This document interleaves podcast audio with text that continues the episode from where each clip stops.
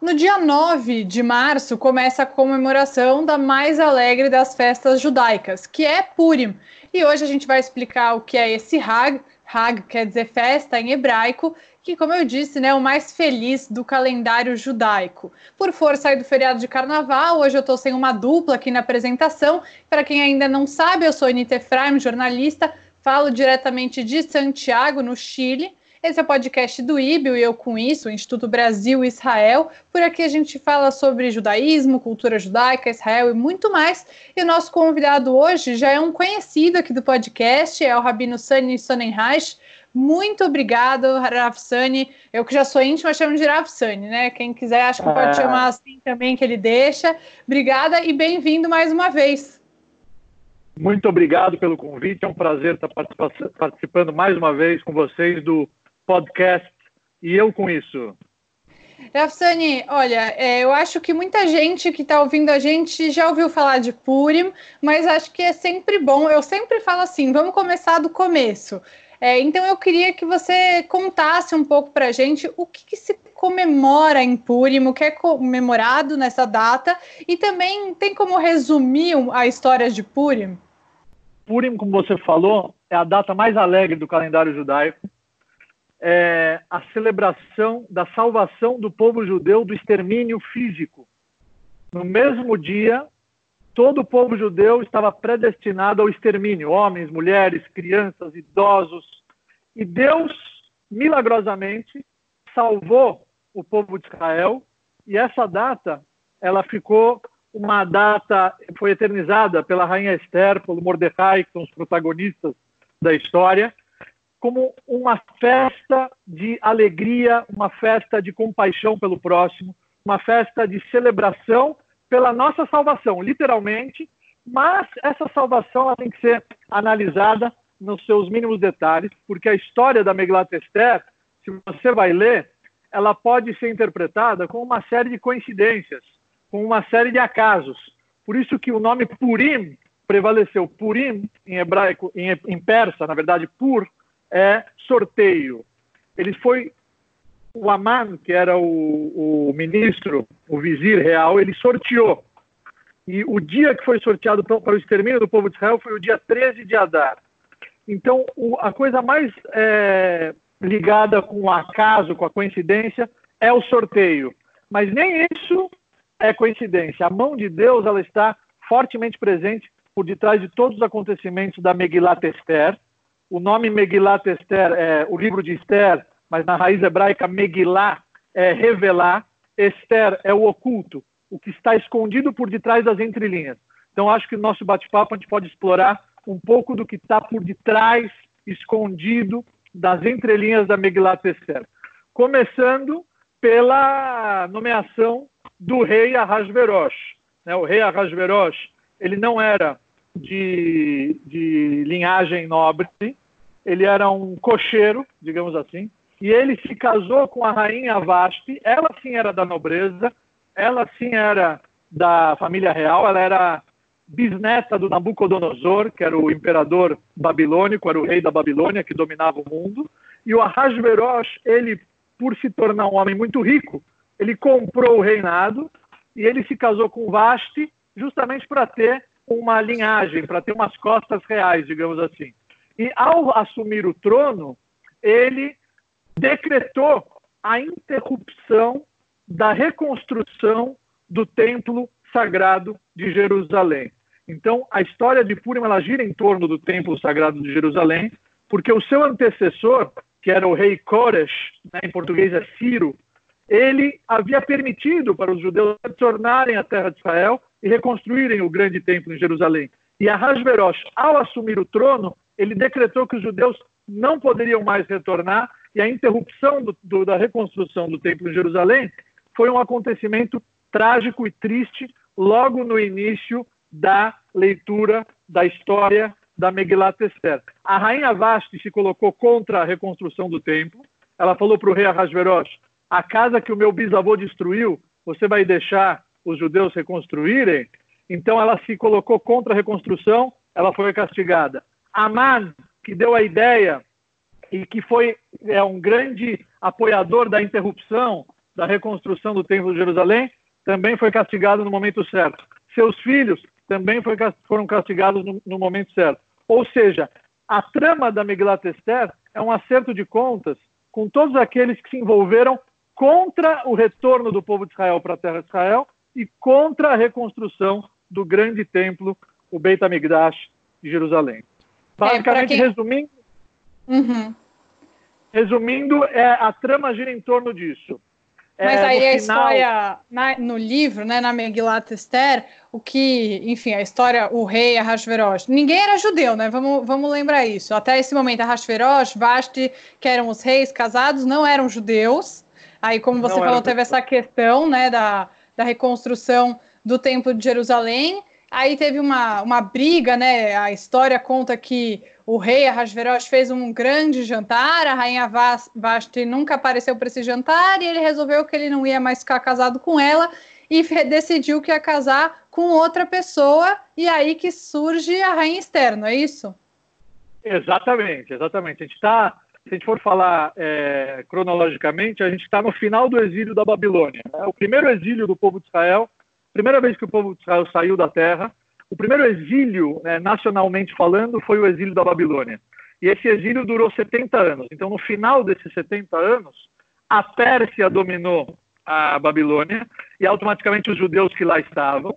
Então, Ahasverosh ele assume o trono e o grande banquete que você acabou de falar, que a, a Megillat Esther ela relata nos primeiros capítulos, foi o banquete de comemoração e o banquete de celebração do seu reinado. Ahasverosh, ele era inseguro, ele era um homem que não era da nobreza, ele não tinha sangue nobre, ele teve que casar com a rainha Vashti e ele comprou o reinado com dinheiro que ele, que ele achou os tesouros que o Nabucodonosor havia escondido. Então ele era um homem multimilionário, comprou o reinado e esse banquete logo no início é para mostrar poder, é para mostrar que ele sim é o rei, e que, por mais que ele não é da nobreza, não era da realeza, ele que manda, então ele gostava de mostrar o que ele tinha. Então, cada dia do, da festa, ele desfilava, ele mandava trazer um tesouro para as pessoas verem e concluírem que ele sim é o homem que, que tem o poder e que é o rei de fato. No sétimo dia do banquete, quando ele já tinha bebido algumas taças de vinho, quando ele já estava assim um pouco alto, digamos assim, ele mandou trazer a rainha Vashti, e está escrito na Megillah que ele pediu para ela vir com a coroa. Né? O que quer dizer com a coroa? Os comentaristas já falam que só com a coroa. Né? Só com a coroa, nada além da coroa. coroa. Nada além da coroa, ou seja, totalmente nua e com a coroa. A rainha Vashti, ela se negou a aparecer Uma é, nua. feminista de é. tempos muito antigos, rainha Vashti. Exato. Ela se negou, ela se negou. E nesse momento que o Aman ele aparece e ele fala, olha, é um, é um desrespeito que ela está fazendo. Ela não está só questionando a sua opinião, ela está fazendo com que todas as esposas agora comecem a se rebelar e se revoltar. Loucura, contra... né? Todas as esposas é... se recusem a aparecer nuas para quem quiser ver. Exatamente. Para você ver que a filosofia persa era, era um pouco machista, só um pouquinho.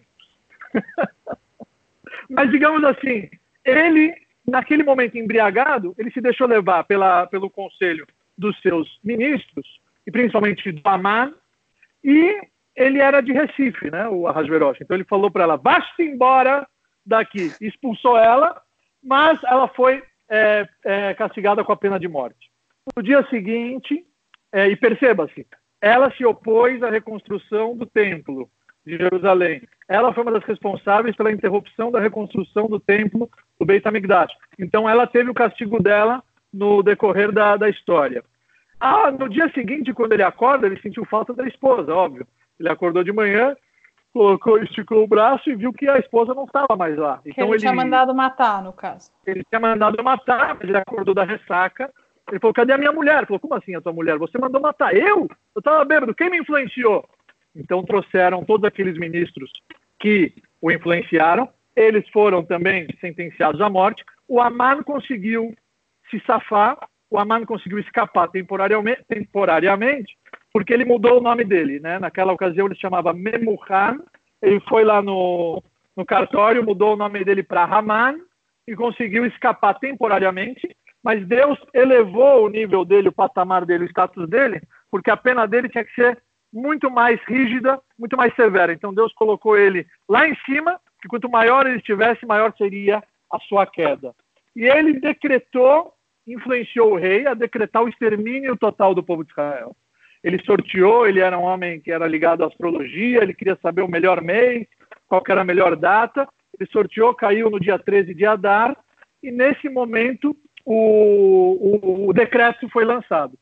Quando o decreto foi lançado, a, a Esther, né, ela já era rainha no lugar de Vashti, porque o Ahasverosh ele precisava de uma Esther nova rainha. era judia. Era judia, era judia. Mas o rei não sabia. Foi, o rei não sabia. Ela foi aconselhada pelo seu tio Mordecai a não revelar sua identidade, a não revelar que ela era judia.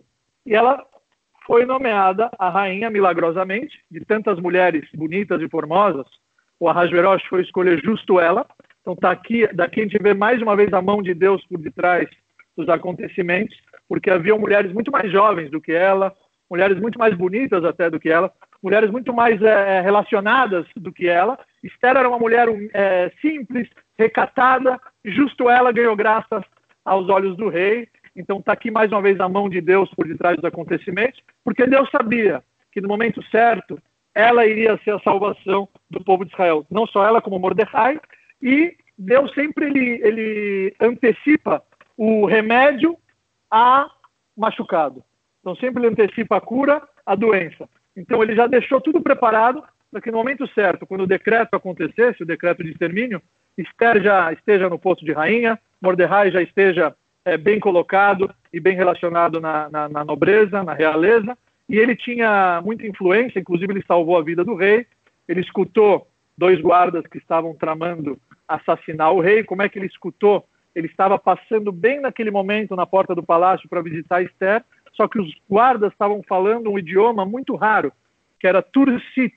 Era um idioma raro, mas o Mordecai sabia esse idioma porque ele fazia parte do, da cúpula rabínica do Sanedrin, da cúpula de 70 sábios, e todos esses 70 sábios precisavam falar todos os idiomas para poder investigar, para poder é, é, recolher depoimento de testemunhas, e não tem como ser basear na interpretação de, um, de uma pessoa que seria o tradutor, porque aí o depoimento, a linguagem corporal não ia ser reconhecida pelo, pelo juiz.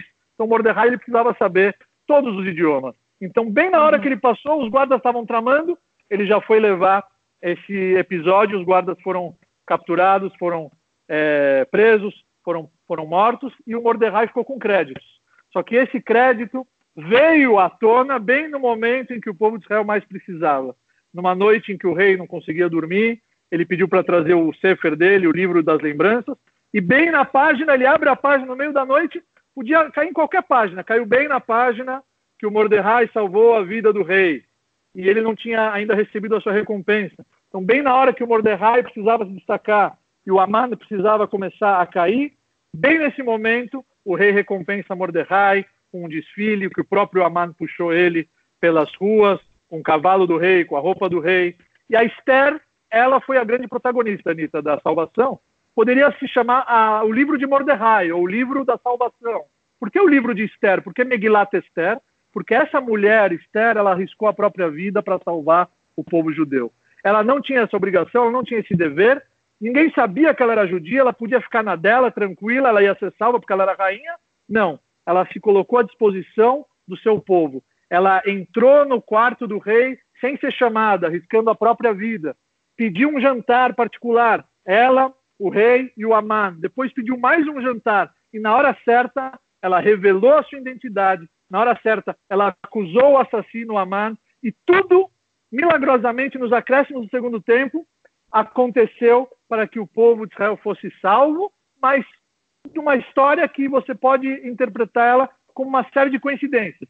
Mas se você Megilá Tester, você legalou, você Megilá, você pega a raiz da palavra de Megilá, que é legalot, você revela Esther, o que está escondido, o que está por detrás, nas entrelinhas, você vê que foi um grande milagre fantasiado de coincidências e de acasos. Por isso, Anitta, que a gente se fantasia no dia de Purim.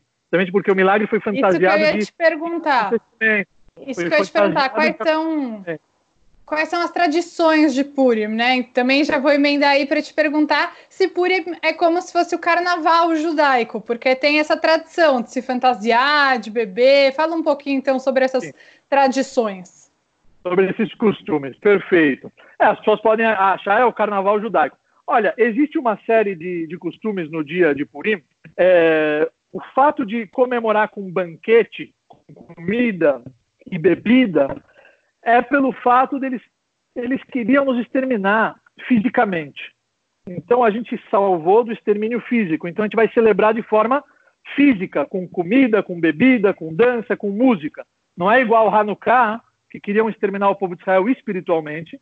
Então a gente celebra acendendo a vela, que simboliza o espírito, que simboliza a alma. Então o costume da bebida, ele é justamente pelo fato da, do extermínio ser físico, nós nos salvamos desse extermínio físico e celebra de forma física, com bebida tem e com uma, comida. Tem uma brincadeirinha, né, que fala que em Purim você deve beber até confundir Amar com a Hashverosh, não tem isso? Sim, tem uma passagem que Hayavinish Libsumei Adeloyadá, né, tem um momento que você tem que beber tanto na, na, na seudá, na refeição, você não vai saber a diferença do Aman e do Mordecai. Agora, as interpretações desse Mordecai, são várias, são várias. A interpretação da Kabbalah é que quando a pessoa está alta, o vinho ele alegra o coração. O vinho ele eleva a pessoa. Se você bebe com, com um propósito, se você bebe para celebrar, para se espiritualizar, para agradecer a Deus, por exemplo, a bebida é um grande instrumento no judaísmo. No Kiddush, no Shabat, a gente celebra com o vinho. No Seder de Pesach, a gente celebra com os quatro copos de vinho. Então, o vinho é um instrumento para a gente poder se aproximar de Deus, celebrando através da bebida mais nobre que existe, santificando essa matéria.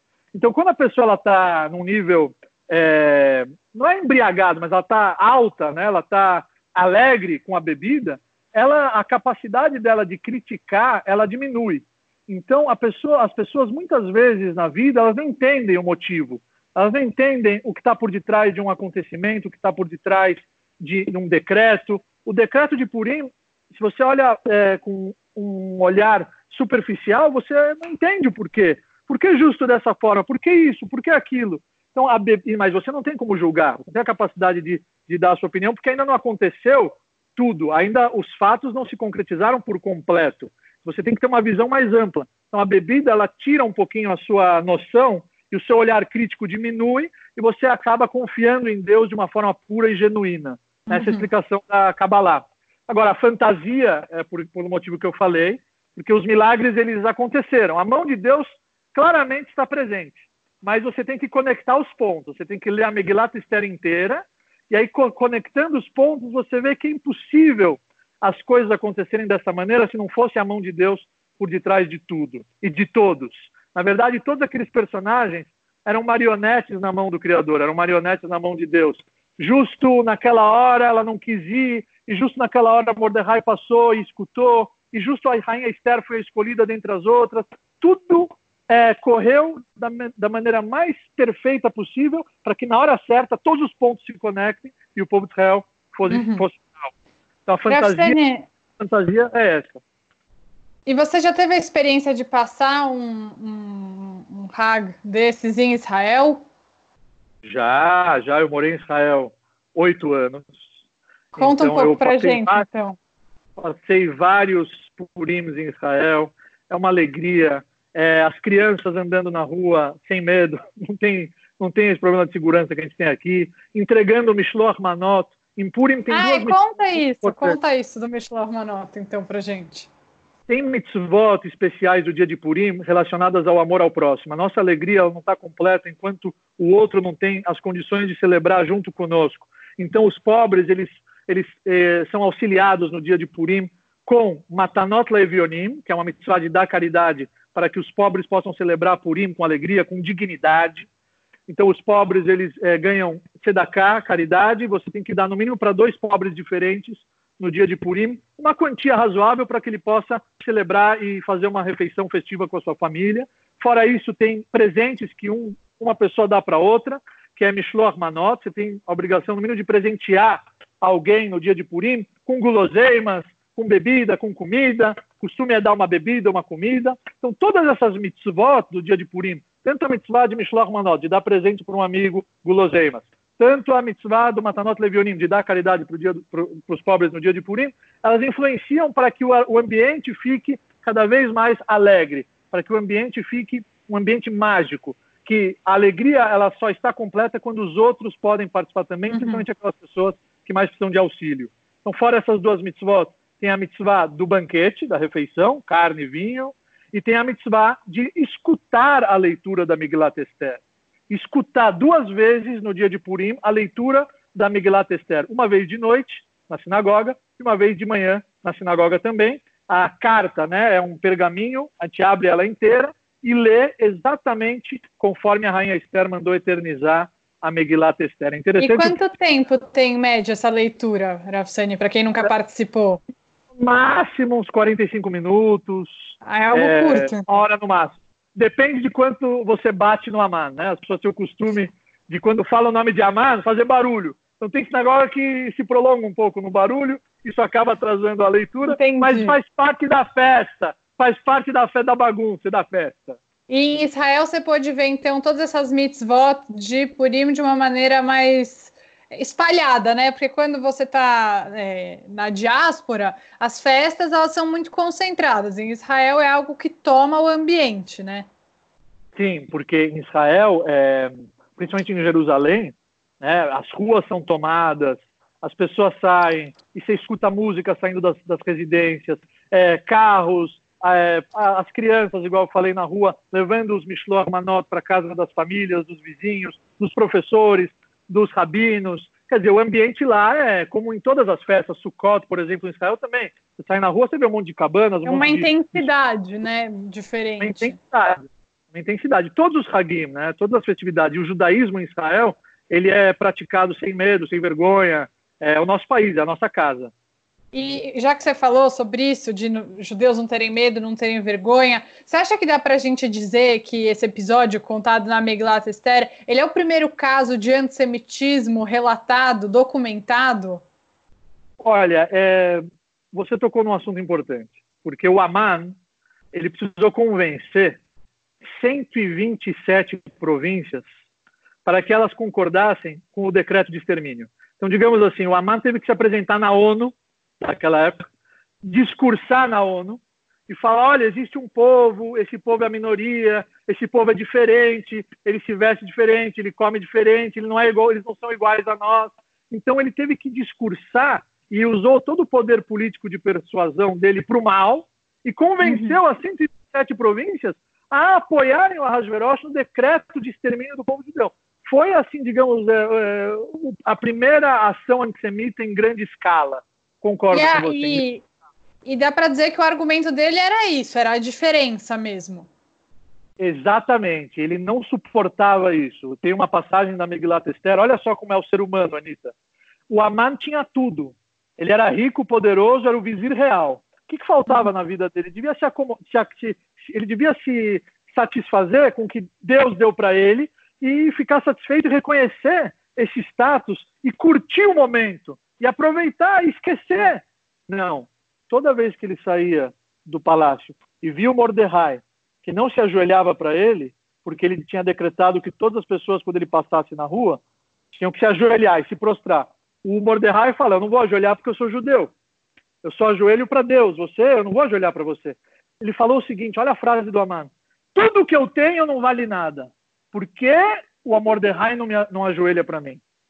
Então, olha só como é o ser humano. Né? Ele, ele, ele fica incomodado com aquilo que ele não conseguiu ainda, com aquilo que ele uhum. não tem, e aquilo incomodava ele de tal forma que a raiva dele pelo Mordecai se alastrou e ele quis castigar o povo inteiro de Mordecai. E a, é, articulou, da maneira que, for, que articulou, tudo para que o decreto fosse selado com o anel real. O anel real foi carimbado, um decreto que, foi, que era feito naquela época com o anel do rei, não podia ser anulado se podia fazer um outro decreto, tanto que o Ahasverosh, no momento certo, quando Esther se revelou como judia, ele decretou que os judeus poderiam se defender.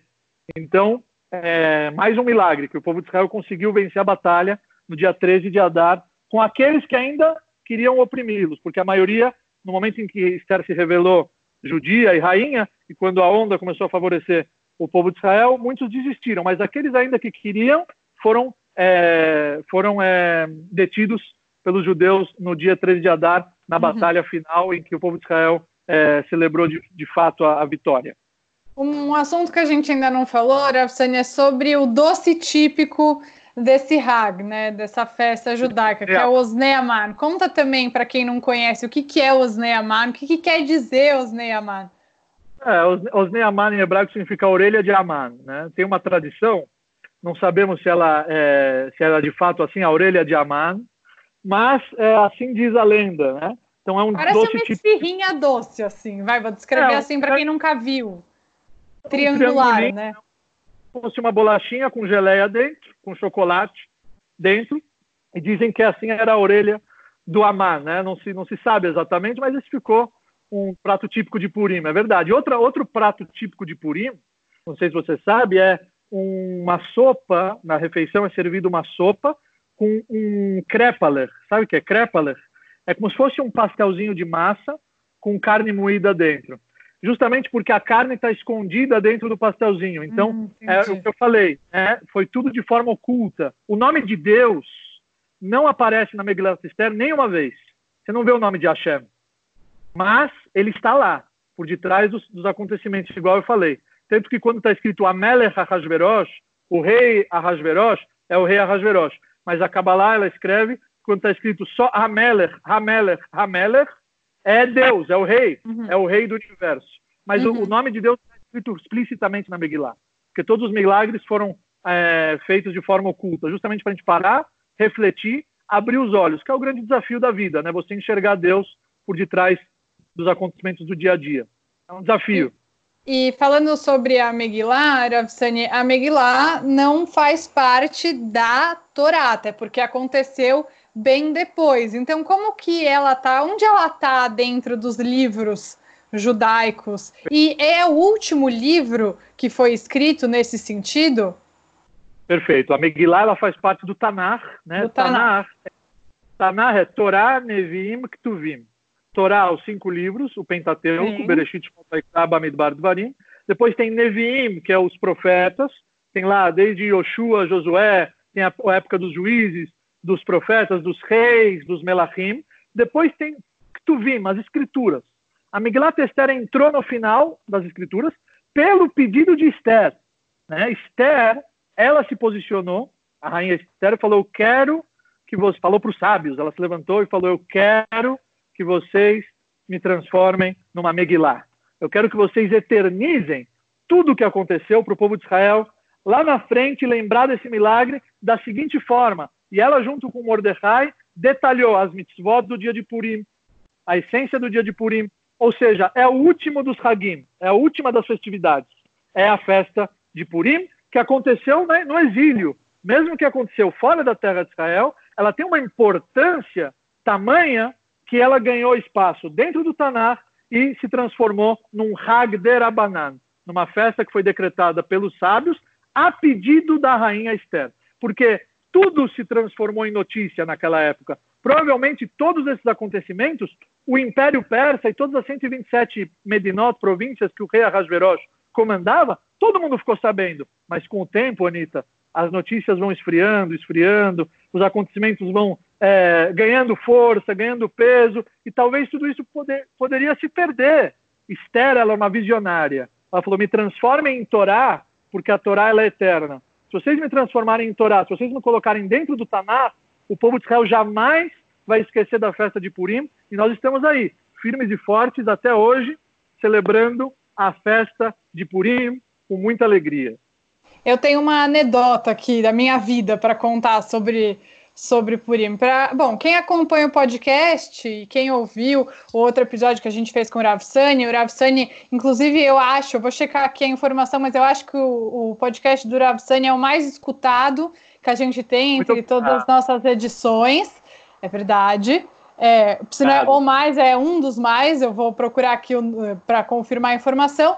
Mas quem acompanha o podcast e quem ouviu esse podcast com o Ralf sabe que ele é um rabino ortodoxo, e eu, Anitta, sou uma pessoa que leva muito a sério ser judia, mas, mas não sou uma pessoa religiosa, não sou uma pessoa ortodoxa. Meu casamento, por exemplo, foi de outra linha. A minha conversão e a conversão da minha mãe foram em outras linhas. Isso não quer dizer que a gente não se respeite muito, mas eu não sou uma pessoa que acredita. Eu acho que todo, tudo no judaísmo tem uma grande mensagem a passar, mas eu não acredito ao pé da letra em muitas coisas, né? E uma vez é, eu estava fazendo uma dessas viagens que levam os jovens judeus para fazer para a Polônia, quando meu guia da Polônia me falou assim Alguém aqui não acredita na história de Purim? Aí eu falei, eu. Eu não, acredito que seja uma história real. Aí ele falou, bom, pode ser que daqui a muitos anos alguém fale a mesma coisa sobre o Holocausto. E eu fui Por isso muito... que é muito importante o dia do Holocausto. Também, o Yom também. Shoah, o, Yom HaShoah, o Yom HaShoah tem muita importância, exatamente. Existem faculdades aqui em São Paulo, no Brasil, que negam a, o Holocausto. Isso não pode é, acontecer. A gente não pode é, deixar. Existem é, diversa, diversas pessoas que negam o Holocausto, sem dúvida, e é o tempo, né? Então, isso me lembrou muito o que você estava dizendo sobre o tempo que passa. Então, e se a Esther não tivesse eternizado? As pessoas iam lembrar, iam saber, iam dar essa importância? Com certeza não. A Esther ela se posicionou. A Esther foi uma mulher assim é incrível, né? A coragem dela a Messirut Nefesh, ela arriscou a própria vida para salvar o povo, ela se colocou na frente, ela, ela viveu, ela, ela transformou a vida dela num ideal nobre, salvou o povo de Israel arriscando a própria vida, jejuou três dias antes de entrar na ah, sala do rei. tem um jejum também, né, nessa data. É, exatamente, em lembrança ao jejum dela, nós jejuamos na véspera de Purim, tudo para lembrar todo esse sacrifício, todas essas orações que ela fez antes de se colocar na frente do rei sem ser chamada. Quando ela se colocou na frente do rei, o rei é, é, colocou o cetro na frente dela e falou: Minha rainha Esther, até metade do meu reinado você pode pedir, o que, que você quer eu te darei. Ela pediu os banquetes, ela conseguiu arquitetar tudo para que na hora certa ela desmascarasse o Aman e salvasse o povo de Israel. Mas o que você falou é, muito, é, uma, é um ponto muito verdadeiro, viu, Anitta? É, o dia do Holocausto é muito importante. Inclusive, todos os momentos em que me chamam e que me convidam para falar, em ocasiões relacionadas ao Holocausto, em memória às vítimas do Holocausto, eu sempre bato nessa tecla: os sobreviventes estão acabando, meus avós são sobreviventes, eu sou neto de sobreviventes, mas os sobreviventes não são eternos, estão acabando, estão diminuindo. Então, quanto mais ações forem feitas para lembrar e para deixar claro que isso aconteceu e que isso jamais pode se repetir, não só contra o povo de Israel, contra qualquer tipo de cultura, raça, povo, nunca mais a humanidade pode permitir que algo igual ao Holocausto se repita. Então é muito importante. Se a rainha Esther não tivesse posicionado e pedido, me transformem em uma Megillah, me transformem em, um livro dentro das escrituras, com certeza a festa de Purim não ia estar tá, é, viva, firme e forte dentro dos nossos lares até, o até os dias atuais. E, bom, lembrando que para a gente falar um pouquinho desse tema do Holocausto, achei que tem essa similaridade em relação a essa ânsia né, da destruição do povo judeu, Acho que tem aí uma relação. E lembrando, para quem nunca ouviu, eu tenho também um trabalho aí de cinco podcasts que são histórias de sobreviventes da Shoah, tá no Spotify, chama Nenhuma Ideia Vale Uma Vida. São cinco sobreviventes. E confirmando aqui, Iravsani, sim, o podcast que a gente fez anteriormente com você foi o mais ouvido. Para quem que quiser, o episódio, episódio de número 27 da nossa série Judaísmos, falando sobre ortodoxia. E, Irafsani, para a gente terminar, para finalizar, é. É, todo judeu adora relacionar o Hag que aconteceu há milhares de anos com alguma coisa que está acontecendo hoje. Você já fez Sim. alguma reflexão sobre isso? O que, que você acha que claro. a Megillat Esther ensina a gente agora em 2020 com tanta coisa acontecendo no Brasil e no mundo? Olha, ela ensina muita coisa. É, todos os anos que eu leio a Megillah e que eu estudo ela novamente e que eu dou aulas e palestras sobre Purim, eu sempre consigo extrair algo de novo por detrás desse texto que foi escrito pela Rainha Esther e pelo Mordecai, com uma inspiração divina. É, à primeira vista, né, a trama de Purim é simples. Você vai lendo aquilo, parece uma historinha. Tentaram nos exterminar, Deus nos salvou, vamos comer e beber. É, resumindo, é isso. Mas não. É, se você analisar com mais atenção, você vai é, estudar ela e não ler ela com as interpretações, com os comentários, você vai conseguir enxergar que essa Megillah ela tem como principal meta mostrar que Deus existe, Deus criou o céu e a terra e ele não foi dormir. Ele tem um propósito, ele tem uma meta para a humanidade, para o universo que ele criou e ele está por detrás de tudo e de todos. E que se muitas vezes na vida a gente questiona algo, as coisas acontecem da maneira que a gente não gostaria que acontecesse, as coisas saem do script. A gente tem que saber que tem um grande diretor lá em cima que está por detrás de todas essas ações. Eu costumo falar que Purim é, uma, é, uma, é um teatro de marionetes. É, todos os personagens, na hora que eles precisavam se comportar de uma forma, eles se comportaram de uma forma. Na hora que ela precisava se negar a aparecer na frente do rei, ela se negou. Na hora que Mordecai precisava passar, ele passou. Na hora que Esther precisava revelar, ela revelou. Não revelou antes nem depois, no momento certo. Tudo é, aconteceu da maneira certa, na hora certa. Você enxerga claramente que é, existe um Deus por detrás de tudo. E quando a gente começar a questionar e a não entender, a gente precisa parar, esperar e, e, e é, aprofundar um pouco mais a nossa visão, porque na hora certa você vai entender que tudo tinha que acontecer da maneira que aconteceu. E se não tivesse acontecido dessa maneira, nada disso iria, nada disso que está acontecendo na sua vida atual, na, nenhuma meta que você concretizou, você iria concretizar. Você não ia chegar onde você chegou se não fosse todos esses desafios, se não fossem todas essas é, superações, se não fossem todos esses, esses, testes que Deus te enviou no decorrer da sua trajetória. Então, a Megillat Esther ensina a fé verdadeira. O que é a fé verdadeira? É enxergar Deus no dia a dia, é enxergar Deus na rotina, é enxergar Deus no, no, nas coisas mais simples da vida. Essa uhum. é a uhum. grande lição que o texto da Megillah tem a nos ensinar.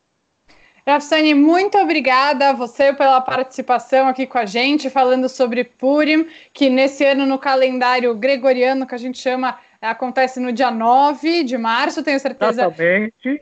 que você vai fazer uma festona. Vou, vou. Antes vai ter o pré-Purim com os meus jovens do Macom, onde a gente estuda a Megillah, eu clareio a mente deles em relação a todos os preceitos é, mágicos dessa festa de Purim. É, no meu canal do YouTube já tem um, um vídeo sobre o mês de Adar. Que nas quando redes começa o mês aí, de Adar, então, Rafsani, todo redes, serviço. Vai Rafsani, B-Y-R-A-V, Girav, S-A-N-Y, Sani. Bairav Sani no Instagram, Bairav Sani no Facebook, Bairav Sani no YouTube. O, filme, o vídeo de Purim vai é, ser produzido em breve, mas o vídeo de Adar já está no canal, porque quando então tá começa o mês de Adar, Anitta, quando começa o mês de Adar, Marbim Besimcha, já se aumenta em alegria. Então, se você quer saber como aumentar a alegria na sua vida, vai lá no YouTube que o vídeo já está no ar. E spoiler da sua fantasia de Purim, já tem ou vai ficar no segredo? Vai ficar no segredo. Cada ano eu me fantasio de, de algo novo, surpreendendo todos os seguidores e todos os alunos e todos os fãs. Então tá bom. Muito obrigada, Rafsani. Até a próxima. Até a próxima, Anitta. Purim Sameach para você e para todos Purim os ouvintes. Sameach. Thank you.